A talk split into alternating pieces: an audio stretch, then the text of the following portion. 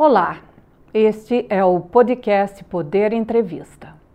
Eu sou Denise Crispim e vou entrevistar Carlo Pereira, diretor executivo da Rede Brasil do Pacto Global da ONU. Carlo Pereira está neste momento em Glasgow, na Escócia, acompanhando a COP26, a Conferência das Nações Unidas para a Mudança do Clima. Ele fala conosco por videoconferência. Carlo Pereira tem 43 anos 20 dos quais dedicados às questões da sustentabilidade corporativa. Carlo, muito obrigada por ter aceitado o convite. Obrigado, eu agradeço, Denise. Satisfação estar aqui com você. Obrigado. Agradeço também a todos os ouvintes que acompanharam a este programa.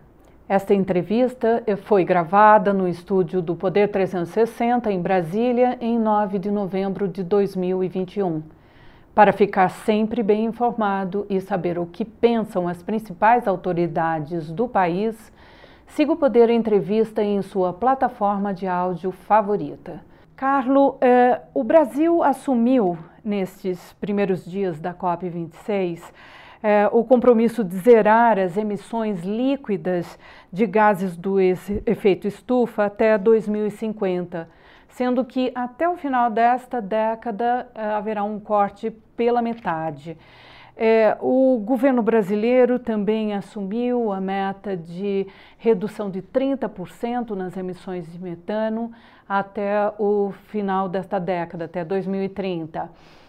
É, houve também uma antecipação do compromisso de é, fim de desmatamento ilegal para 2028 agora, dois anos de antecipação. Eu gostaria de saber se você considera que esses compromissos são plausíveis, que são possíveis de ser cumpridos, ou é, ainda mais, haveria condições de o Brasil ir um pouco mais além? Denise, olha só, é, sempre é possível apresentar mais, né? É, de um lado, você tem sociedade civil, alguns segmentos da sociedade civil querendo mais, né? Algumas empresas também falando que querem mais e outras dizendo que esse objetivo já está um pouco difícil, tá? Primeiro falando com relação a reduzir a metade até 2030 e 100% até 2050. Isso é uma meta que é dentro das Nações Unidas desejada e é o que os países desenvolvidos estão colocando na mesa, tá? Então eu não acho isso é, uma meta ruim, vou ser muito sincero, né? E outra coisa, com relação a, por exemplo, metano, esse desafio que o Brasil se colocou para o metano é um bom desafio, porque boa parte das nossas emissões, a maior parte das nossas emissões, mais de 40%, é proveniente então do desmatamento. Outra grande parte vem então do que da digestão entérica da, da, da, da, da agropecuária, da pecuária especificamente. Né? Do agro também, da agricultura, tem uma emissão de metano importante, mas a grande parte disso vem então da fermentação entérica do gado, ou seja, o arroto do gado. Né? Esse é um desafio importante para o setor. Tá? Então, eu acho que esses compromissos que o Brasil se submeteu aqui em Glasgow, eles são compromissos importantes. Não acho que são fáceis de serem atingidos. De novo, se a gente pensar na neutralidade para 2050, acho que é um desafio que é um desafio bacana. Agora, esse de 30% metano é um desafio grande. É curioso porque o Instituto Etos, que reúne várias empresas de grande porte no Brasil, lançou justamente hoje, nesta terça-feira, 9 de novembro, um documento que defende mais ambição nas metas de redução uh, do efeito estufa. Isso quer dizer que a Rede Brasil não está muito em linha com a visão do Instituto Etos? Olha só, Denise, eu estava no, no, painel que o Etos lançou isso, né? Instituto Etos, grande parceiro do Pacto Global. É, o que eu coloco é o seguinte: eu acho que é, todas as metas somadas, segundo a Agência Internacional de Energia, a gente chega a 1,8, tá? E de maneira conservadora pode chegar a 2,7. Então, o que eu acho? Eu acho que o que a gente precisa fazer não é colocar mais promessa na mesa. A gente precisa entregar o que a gente se comprometeu como país, como países, como mundo, como humanidade, tá? Então, muito honestamente, eu acho que o que está aí está legal. A gente faz parte de uma negociação, né? Ou seja, em negociação nenhuma você coloca todo o seu potencial já na primeira hora, né? Você, claro, deixa para que você consiga fazer a negociação, porque é sempre, vamos pensar aqui de maneira bastante lúdica quase, se você vai vender um carro, né? Fazer analogia de carro que brasileiro gosta de fazer. É claro que o que acontece, quem é o comprador do carro vai falar assim, hum, olha só, mas tem essa batidinha aí, né? Tá valendo uns 20% menos. Você vai falar assim, olha, tem cá, essa batidinha não é nada, eu conserto aqui se for o caso e por mil reais, né? Não vai desvalorizar nada o carro. Então é claro que é um jogo de empurra-empurra, né? Mas eu acho, de novo, que o que o Brasil está trazendo são metas bastante significativas. A minha questão agora é com relação à entrega. Né?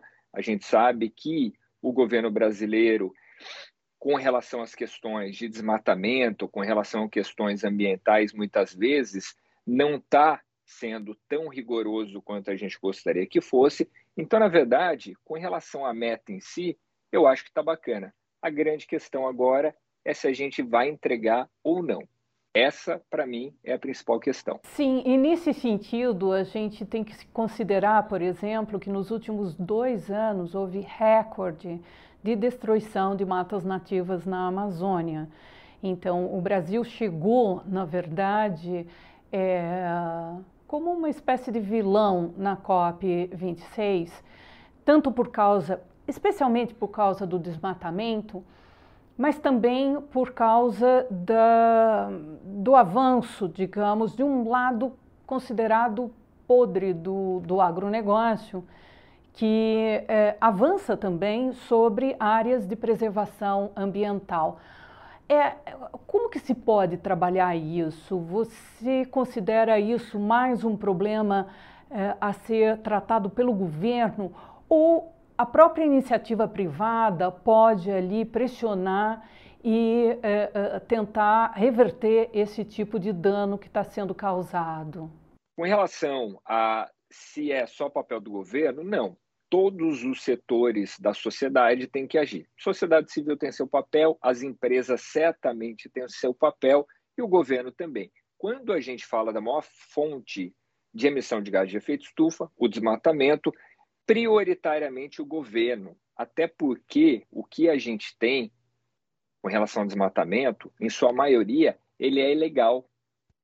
Então isso a gente precisa do governo dando conta. Tem vários estudos, como por exemplo da revista Nature, que mostra que o desmatamento ele é basicamente feito por empresas ou de maneira ilegal. Então isso, sem dúvida nenhuma, é o governo que tem que agir. O governo que tem que reestruturar seus órgãos de controle ambiental, juntamente com polícia, para que a gente consiga, então, de fato, diminuir o desmatamento. Já foi feito no passado, é possível de se fazer novamente. Agora, quando a gente vai para as outras fontes de emissão, como por exemplo a de metano, ou seja, a agropecuária, segunda maior fonte de emissão, aí sem dúvida nenhuma a gente tem que contar mais com as empresas. O governo também tem seu papel? Tem seu papel, claro, como regulador, tem seu papel também como facilitador nesse processo, mas sem dúvida nenhuma a gente precisa do compromisso e não só o compromisso, mas da entrega desse compromisso das empresas do setor. E ali, assim por diante, também quando a gente vai para as outras fontes de emissão, como por exemplo energia, onde a gente tem transporte, né? que no Brasil já é bastante limpo quando a gente compara com outros países, inclusive países desenvolvidos, e sem dúvida nenhuma uma contribuição maior aí das empresas. Só que, de novo, é claro que tem como o governo ajudar com regulação, com incentivos para que então o setor privado venha nesse loop de ambição. E no caso do agronegócio especificamente, o que está previsto, o que, que, se pode fazer? Eh, por exemplo, na questão do metano, já há uh, uh, determinados mecanismos como o abate mais cedo do gado, uh, o controle de alimentação, é, mas, é, de qualquer maneira, a grande questão é o agronegócio brasileiro vai ter que entregar para os seus principais clientes mundo afora, e eu estou falando de União Europeia, de China e, e outros mercados, um produto final que tenha na sua, é, em toda a sua é, linha de produção, digamos, é, uma emissão muito mais baixa de carbono do que no passado. É, como se pode fazer isso? O que, o que o agronegócio já está preparando para isso, Carlos? Claro, olha, a, apesar do agronegócio ser a nossa segunda maior fonte de emissão, não existe quem domine melhor as técnicas da agricultura de baixo carbono como o Brasil, tá? Então, com relação a metano do gado, a gente tem pode lançar mão de várias técnicas. Foi lançado, por exemplo, agora na COP uma parceria entre duas grandes empresas, uma delas a maior de proteína, animal, a outra uma empresa de biotecnologia, onde então é o gado ele consome então um produto que tem a redução na emissão de metano de 30 a 90% de emissão, sem causar nada, nenhuma diferença no produto, em absolutamente nada com relação ao gado. Né? Isso é uma maneira. Outra maneira, a gente pensar em técnicas como a integração, então, lavoura, floresta, pecuária. Então, tem várias maneiras que a gente pode fazer para que a gente tenha uma redução menor, com relação também, e aí quando a gente vai para a agricultura, pensar nos fertilizantes. Então, existem várias técnicas possíveis que, inclusive, estão na nossa NDC. Né?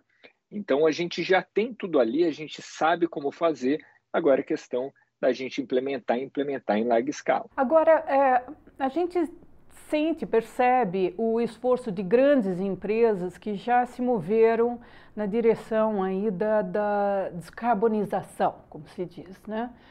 É, muitas delas já sentem pressão do próprio mercado, que exige esse tipo de, de, de iniciativa, uma pressão também do setor financeiro, que está crescente.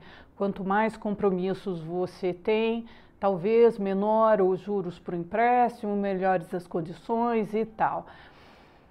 Mas a grande questão é como envolver pequenas e médias empresas aqui no Brasil, desde uh, um, uma papelaria pequenininha, uh, uma, uma fábrica de médio porte, é, como envolver esses empresários num esforço de redução de emissão de carbono?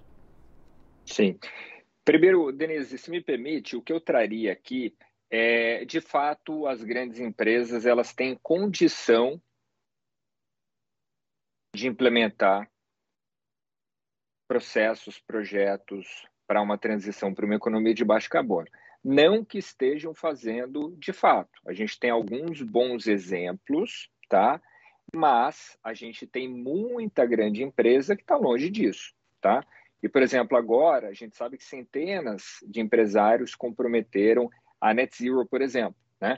Poucas dessas empresas estabeleceram metas baseadas na ciência. Poucas dessas empresas apresentaram um plano de trabalho de como chegar lá. Tá? Então, se a gente pensar em Pareto aqui, ou seja, naquelas grandes empresas emissoras, por exemplo, o Pacto tem uma iniciativa que é global, junto com outras organizações, que é o Science Based Targets Initiative, ou seja, iniciativa de estabelecimento de metas de redução é, baseadas na ciência. Né? É, e aí o que a gente tem? A gente tem dessas centenas de empresas, a gente tem 30 que fazem parte. São importantes, né? contam elas respondem por 25% de todas as emissões no Brasil. Só que acontece, o que a gente tem falado muito para as empresas é o seguinte: quer ser sério nesses compromissos, tem que estabelecer meta baseada na ciência. É disso que a gente está falando. É isso, inclusive, que os empresários estão falando com o governo, estão pressionando o governo para isso. Então, para que a gente, como empresário, seja sério também, a gente tem que seguir esse caminho, mostrar o plano de trabalho, mostrar que bacana, a gente estabelece uma meta aqui para 2050, 2040, mas a gente tem que mostrar como vai chegar lá, tá? Então, muita clareza nesse sentido. Com relação a pequenas e médias, o que acontece? A maior parte dessas grandes empresas, elas estão estabelecendo metas para o que a gente chama de escopo 3, ou seja, inclui os fornecedores, tá? Então, essas empresas, pequenas e médias, principalmente as mais emissoras de gás de efeito estufa, elas vão ter que se alinhar às grandes empresas. Ou seja, elas vão ter que entregar uma menor emissão, senão elas vão deixar de ser fornecedoras dessas grandes empresas. Tá? E com relação a isso, várias instituições apoiam, como o Pacto Global, o SEBRAE tem várias iniciativas para isso também. Então, é, e as próprias grandes empresas, muitas delas, algumas simplesmente dão a tarefa, falam assim: olha, eu quero que você reduza e pronto, acabou. Tá? Muitas dessas grandes empresas estão, na verdade, chegando com a demanda, mas chegando também com a ajuda, falando: olha, precisa reduzir, vamos juntos. Né?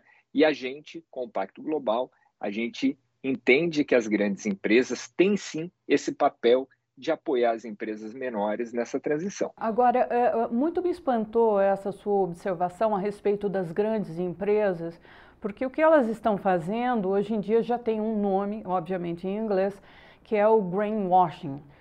E, uh, enfim, surpreende que, enfim, várias delas podem estar, na verdade, se valendo desses princípios para fazer uma publicidade enganosa de si mesmas, né? E uh, isso também é frequente no exterior, não é uma coisa só do Brasil, não é? Super. Denise, olha só, é, acho que eu participei da confecção de todos os as cartas compromissos relacionado a carbono no Brasil até hoje, tá? Mas puxando a minha orelha assim como dos meus colegas, a gente nunca monitorou esses compromissos, tá? Nunca foi monitorado. Agora não. Agora o jogo é diferente. Agora, como você bem comentou, o mercado está atento, o mercado financeiro está muito atento, o mercado financeiro precificou o custo do carbono, os grandes fundos, eles já estão estabelecendo meta de descarbonização dos seus portfólios, né? E a sociedade civil também está muito mais atenta e muito mais conhecedora desses temas, né? Então, por isso, o Pacto, junto com outras organizações, lançou o Observatório 2030. Então, a gente vai pegar esses compromissos públicos, qualificar esses compromissos que estão sendo colocados e monitorar ano a ano, tá? Para separar o joio do trigo. Vou ser sincero aqui, eu acho que a maior parte das empresas, até por esse contexto que eu lidei, são sérias nos compromissos, mas de qualquer maneira, muitas, como você bem disse, não são, estão lançando mão de greenwashing, então a gente vai é, fazer esse monitoramento para separar o joio do trigo, reconhecer aquelas que estão fazendo direito. Agora, o observatório é, ele vai atuar como uma auditoria, digamos, do cumprimento de, das metas que as empresas adotaram. Isso também vai servir para um é, possível mercado de carbono aqui no Brasil? Não, não vai ter um vínculo com o mercado de carbono, tá? A gente vai simplesmente pegar os compromissos ali e monitorar, tá? É alguma, alguma coisa mais simples, né? O mercado de carbono, Denise, ele, uh, ele tem a ver com não estabelecimento de metas da empresa necessariamente, mas redução que ela vai fazer. E aí a gente tem vários outros gatilhos, né, várias outras regras, então adicionalidade. E aí, por exemplo, a gente está discutindo, inclusive aqui na COP, como que vai ser o novo mercado e ali existem algumas travas, né? Então, União Europeia, principalmente com Brasil e Índia e outros países, se degladiando em alguns pontos ainda, tá? E isso que a gente pretende é, vencer até o final da semana. Eu diria que uma coisa que está sendo dita aqui é que se o Brasil foi responsabilizado por travar isso na COP25 em Madrid, a União Europeia, que agora seria responsabilizada por não querer flexibilizar algumas coisas que tem que flexibilizar nessa negociação. É, você poderia explicar um pouquinho melhor essa posição da União Europeia e como ela pode travar as negociações? Tem, tem algumas coisas que o Brasil e, claro, os países em desenvolvimento querem, né? Não, não vou entrar muito na coisa técnica aqui para não complicar demais, mas no âmbito do protocolo de Kyoto, né, é, a gente teve então uma emissão bastante grande de créditos de carbono e o Brasil, por exemplo, quer que esses créditos de carbono eles valham também agora para o novo sistema, né? E a União Europeia não quer, a União Europeia está dizendo assim, ó, que é passado, é passado, a gente tem que olhar para frente, né? É, e aí, enfim, se é justo ou não, ou não é, tem várias questões, cada um puxa de um lado, né? Mas esse é um ponto que eles estão se degladiando, né? Outro ponto é com relação à transparência e centralidade dessas informações. Então, nesse, esse é um outro ponto que existe esse embate entre essas duas frentes, né? E sempre, como você pode ver, países em desenvolvimento com países desenvolvidos, né? Outro ponto bastante significativo em toda a discussão, não só da questão de mercado, mas é o princípio, então, da responsabilidade comum, porém diferenciada, né? Isso para entender muito brevemente é mais ou menos como você chega num restaurante super chique, né? Seus amigos estão lá o dia inteiro, né? E você teve algum problema, chegou só para o café e eles beberam e comeram o dia todo muito vinho, muita coisa, etc, etc. Né? E aí chega a conta, aí teve aquele bom e velho sentou, sorriu, a conta dividiu, né? Só que você fala, olha só, pô, você está me trazendo a conta de dois mil reais aqui, eu só tomei um café, né? Olha, sinto muito. Então é mais ou menos isso, né? Que os países desenvolvidos eles contribuíram mais para os gases que estão hoje causando efeito estufa, né? Então os países em desenvolvimento e esse é um princípio colocado pelo Brasil ainda em 97, né? Na COP 3, na COP de Kyoto, e que vale até hoje, né? E todos os governos que passaram, independente de é é, é, é, é, partido político, continuaram defendendo isso, né? Porque no final do dia é justo, é justo. Por isso que eu falo também, Denise, assim, muito honestamente, essa questão de falar, olha, é, Brasil veio com uma meta que é igual a Estados Unidos, com uma meta igual do Brasil, né? União Europeia também. Então, metade em 2030 e neutralidade em 2050. Então, olha só, é, é, por que, que o Brasil tem que fazer um desafio adicional né, nesse sentido, para ser honesto? Eu acho que, de novo, dá para fazer? Pode fazer, pode fazer. Mas eu acho que é, é, é, outros países também têm que comparecer mais. É, com certeza. E nesse caso, como você bem colocou, nós temos a Europa Ocidental, principalmente, Estados Unidos, que estão emitindo desde o começo do século XIX loucamente. E, e, a gente tem grandes, o, maior emissor hoje em dia, que é a China, e que é, faz uns 40, 50 anos que está emitindo realmente de uma maneira mais preocupante, né? Então tem uma Exato. diferença aí ao longo do tempo, né? Agora, é, como, como você vê a, a, esse futuro mercado de carbono? Se é que ele vai ser esboçado e apresentado uh, ao final desta COP26? Olha, o mercado de carbono ele é bastante importante por várias questões. Né? O que a gente viu no mercado de carbono, no âmbito do protocolo de Kyoto, foi que, na verdade, mais do que ajudar a reduzir emissões efetivamente, ele serviu mais como um efeito é, de educação. Tá? Então, de educar, mostrar para as empresas que precisavam reduzir, porque não reduziu tanto assim quanto era esperado. Né? E, para além disso, também uma questão de transferência de tecnologia. Tá? Por quê? Porque o que acontece no, no âmbito do protocolo de Kyoto, por exemplo, a gente tinha é, três grandes possibilidades. Uma possibilidade que era transição, a transação, desculpa, de crédito de carbono entre países, tá? E aí dos que a gente chamava de anexo 1, os países industrializados, né? porque só eles que contrataram meta no âmbito de Kyoto, E aí depois, então, a gente tinha o que a gente chamava de joint implementation, ou seja, implementação conjunta de projetos entre esses países também, e a gente tinha um mecanismo de desenvolvimento limpo, que era, então, uma forma de transferência de tecnologia e dinheiro de países desenvolvidos para países em desenvolvimento. Por quê?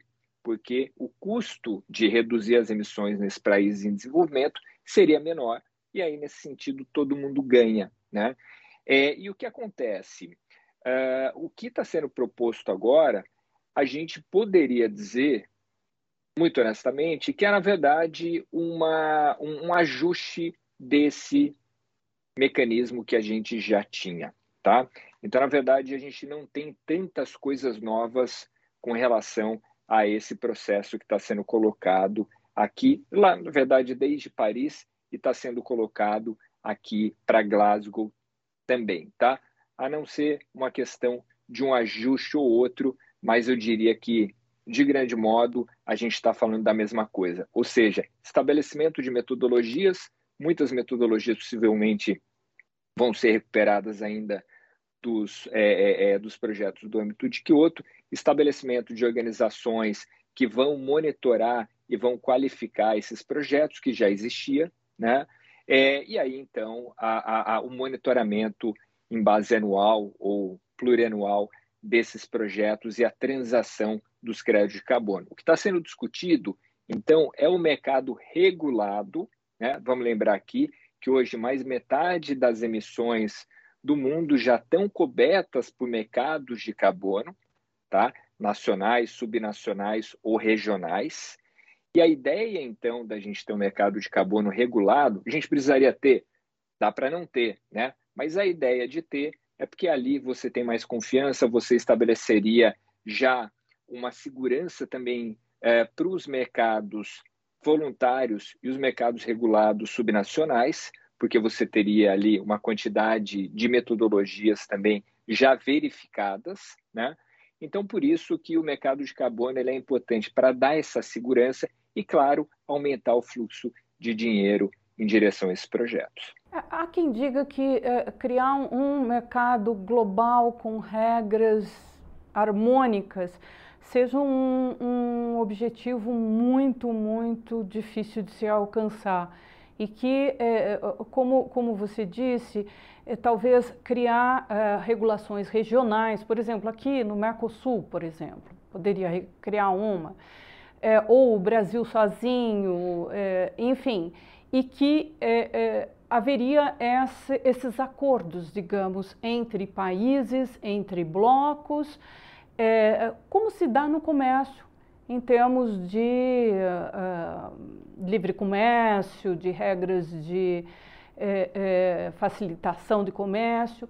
Isso também seria feito entre entre países e blocos. É possível ver o mercado de carbono no futuro como esse emaranhado de acordos é, bilaterais e, e é, é, plurilaterais? Completamente, completamente. Esse, esses mercados que eu comentei, muitos deles já têm ligação, né?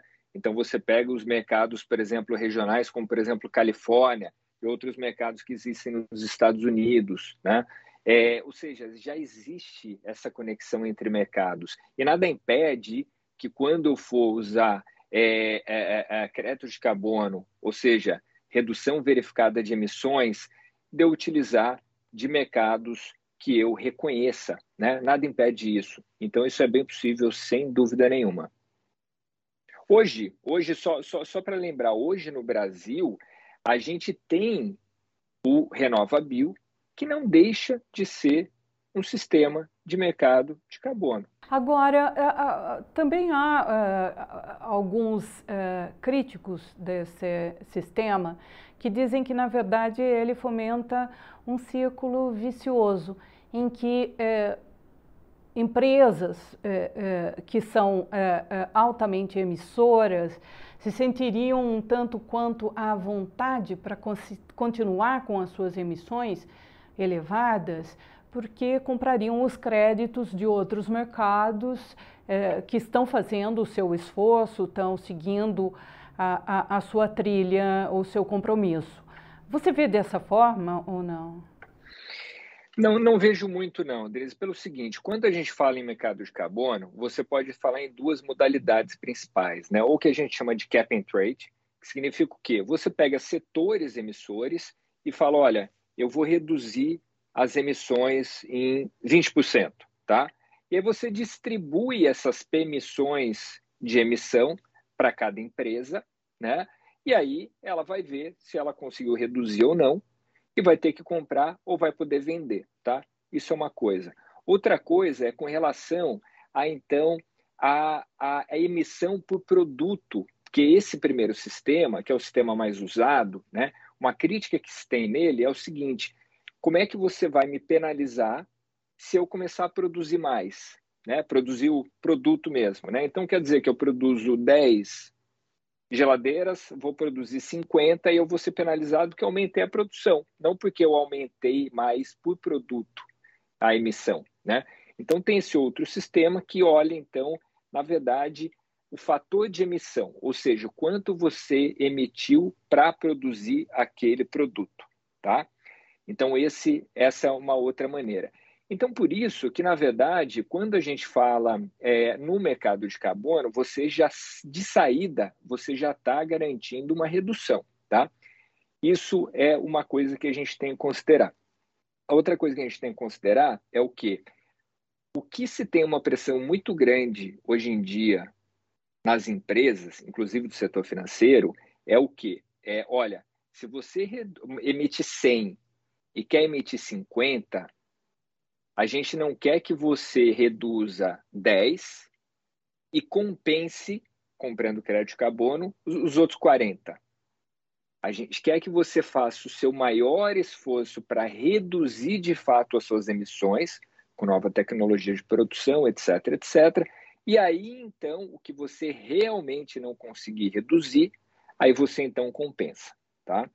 É, é uma maneira de ver. Não era assim que era é, pensado, por exemplo, no âmbito de Kyoto. No âmbito de Kyoto era o seguinte: se você quer é é, é, é, reduzir 50 e você quer comprar 50, seja feliz, tá?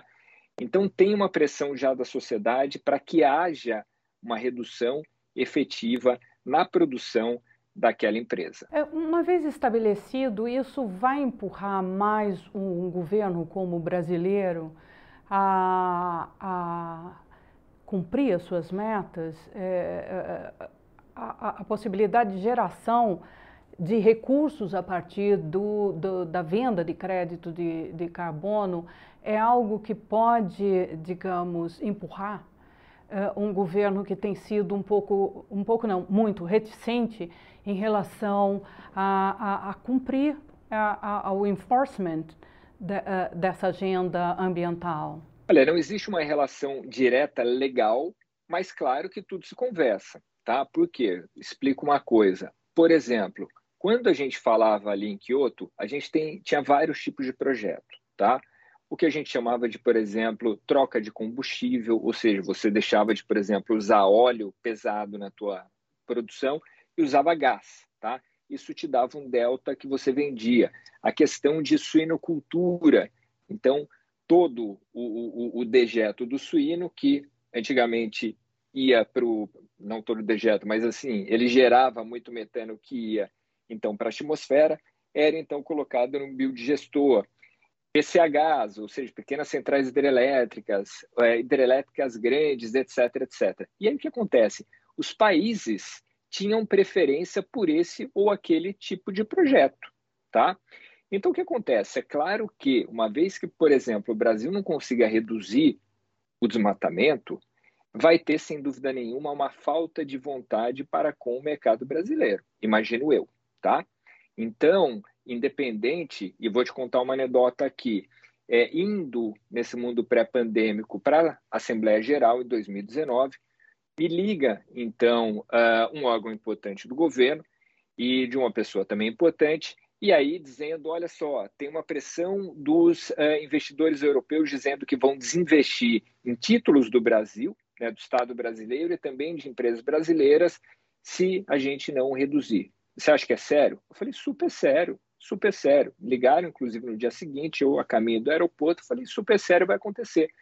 E aí a gente fez um movimento, então, com centenas de CEO, literalmente, e esse movimento a gente foi, então, com CEOs de outras organizações, como a BAG, BA, CEBEDES e a Biov, a gente foi falar, então, com os poderes da República. Né?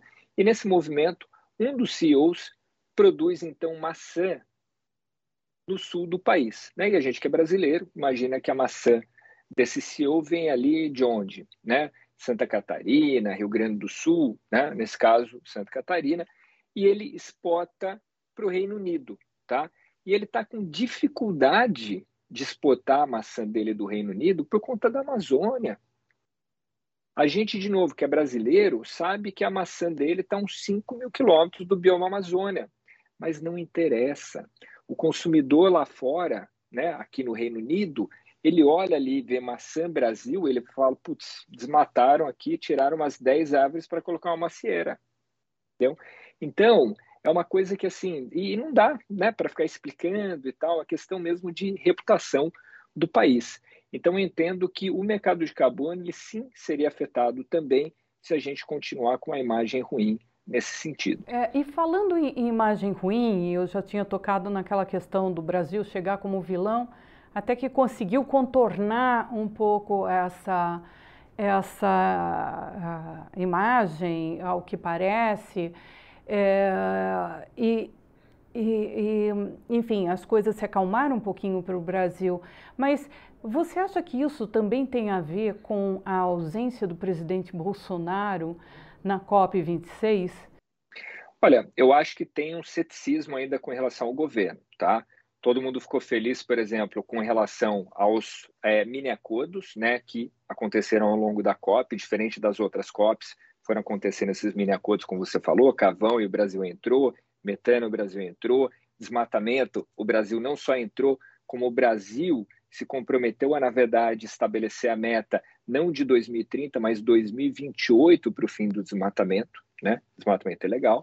É, então, o que acontece? É, a opinião pública, né? E os países aqui na COP certamente receberam isso muito bem, né? E alguns deixaram isso de maneira pública, né? O próprio presidente da COP, o Lok Sharma, o, o, o, o John Kerry também fez isso, enfim, várias outras é, pessoas importantes desse mundo sinalizaram que estavam satisfeitos nesse sentido. Agora, existe um ceticismo com relação à entrega dessas promessas, tá? Isso continua e isso vai continuar enquanto a gente não oferecer resultado real. Vamos lembrar aqui, Denise, que hoje é todo mundo tem um satélite, tá?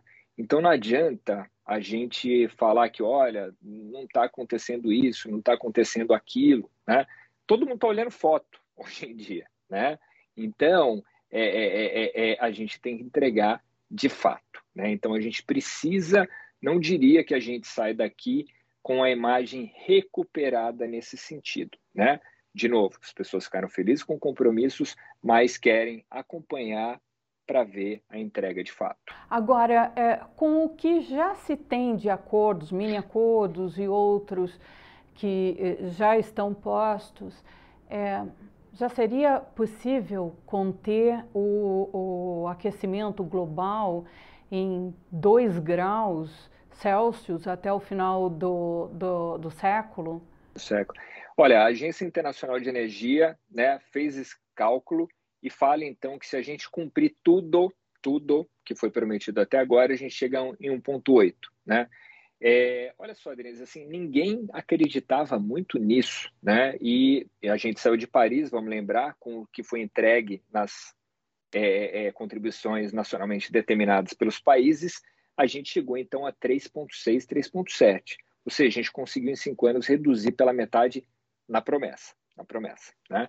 Então o que acontece? Eu acho que à medida que as coisas forem acontecendo, se você tiver uma concentração de fato dos países, dos governos, das empresas para buscarem melhores tecnologias, melhores processos, né?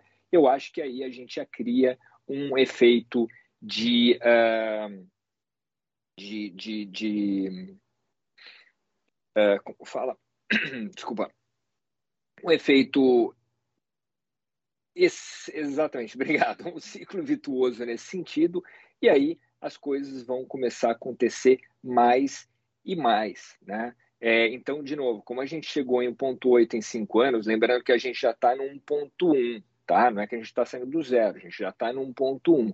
Então, eu entendo que, assim, menos do que um e-mail é muito, muito, muito difícil, tá? Muito difícil. A gente já está indo para 1.2, na verdade, tá? É, agora, eu acho que é, de novo, à medida que a gente for desenvolvendo tecnologia, vamos lembrar que uma vacina que antes era feita em 5, 10 anos, 15 anos, a gente chegou em 8 meses. Né?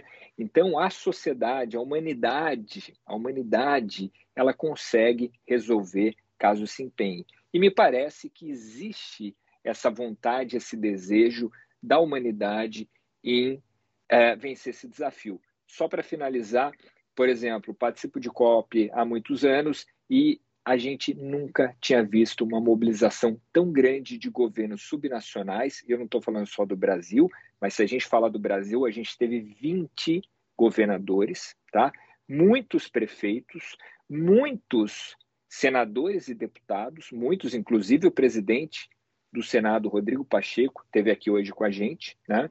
É, então, uma mobilização muito grande dos governos subnacionais, e para além disso também, a juventude e povos vulnerabilizados, como por exemplo população indígena, como por exemplo as juventudes negras, né, com muita força aqui, mas muita força, né? Então entendo que a gente está entrando já nessa fase desse ciclo virtuoso que as coisas vão acontecer mais e mais. Agora eu queria tocar aqui mais para fechar a entrevista é, o princípio ESG é muito caro ao Pacto Global da ONU. E uh, se tornou, na verdade, algo essencial que as empresas têm que incorporar, eh, setores inteiros também têm que fazer o mesmo, eh, porque isso está ligado, na verdade, à sobrevivência, à evolução do próprio negócio. Né? É, nesse caso, além do critério de sustentabilidade, há os critérios social e de governança. É, isso significa que não adianta você, é, a empresa, cumprir 100% das suas, dos seus compromissos de, de redução de emissões e se não permite, ainda tem restrições ao acesso de mulheres, de pessoas LGBTQ+, e a postos de comando. É, também não adianta é, fazer todos os esforços ambientais e só se focar na questão de responsabilidade social no seu entorno, né? É, a gente pode é, considerar que isso, na verdade, é uma revolução empresarial é, em andamento? Denise, eu, eu traria, né, para não falar, olha, mas claro, né, o Carlos é um suspeito usual, né, porque afinal, Pacto Global da ONU, etc, etc. Eu traria duas pessoas aqui que eu sempre trago para me ajudarem nessa afirmativa, né? Uma que é o Al Gore, ex-vice-presidente dos Estados Unidos, que a gente sabe atuante nessa agenda, que num evento, num banco no Brasil há pouco tempo, ele falou que a gente está no meio da revolução da sustentabilidade. Né? E revolução da sustentabilidade, ele entende que é tão estruturante quanto a revolução industrial e mais rápida, mais rápida que a revolução digital, tá? E aí o outro que eu trago também, que não tem nada, esse, né, o Algor, algumas pessoas podem falar assim, não, mas o Algor é ambientalista, etc, tal. Vou trazer então Larry Fink, fundador e CEO do maior fundo do mundo, 10 trilhões de dólares sob gestão, 10 tri, 1, 2, 3, tri, né? E, é, para ter ideia do que eu estou falando, 400, 400 das 500 maiores empresas americanas têm a BlackRock como um dos três principais acionistas. Então, essa é a força dessa pessoa e dessa empresa. Né? E tem milhares e milhares e milhares de investidas ao redor do mundo que, que ele falou? Ele falou: olha, esse momento que a gente está vivendo É um movimento de placa tectônica. É essa força que ele atribui. E, de novo, um cara que tem 10 tri sob gestão, um cara conservador, né? no sentido de que ele tem um dever fiduciário, dever com dinheiro das pessoas de 10 trilhões de dólares. Né? E ali veio a pandemia, isso ele colocou na carta dele de 2020, veio a pandemia, e perguntaram de novo para ele, falam, Larry, mas e aí? Né? E agora com a pandemia, né? crise econômica, etc, etc. Ele falou, olha, o movimento de placa tectônica foi acelerado. Então é disso que a gente está falando. Chega ao final esta edição do Poder Entrevista. Em nome do jornal digital Poder 360, eu agradeço ao diretor executivo da Rede Brasil do Pacto Global da ONU, Carlo Pereira. Obrigado, Denise. Desejo sorte aqui para nós e uma satisfação, uma alegria falar com você e todos os leitores, ouvintes, telespectadores aí do Poder 360. Muito obrigado. Agradeço também a todos os web espectadores que assistiram a este programa. Esta entrevista foi gravada no estúdio do Poder 360 em Brasília em 9 de novembro de 2021. Para ficar bem informado, inscreva-se no canal Poder 360, ative as notificações e não perca nenhuma informação relevante. Muito obrigada e até a próxima.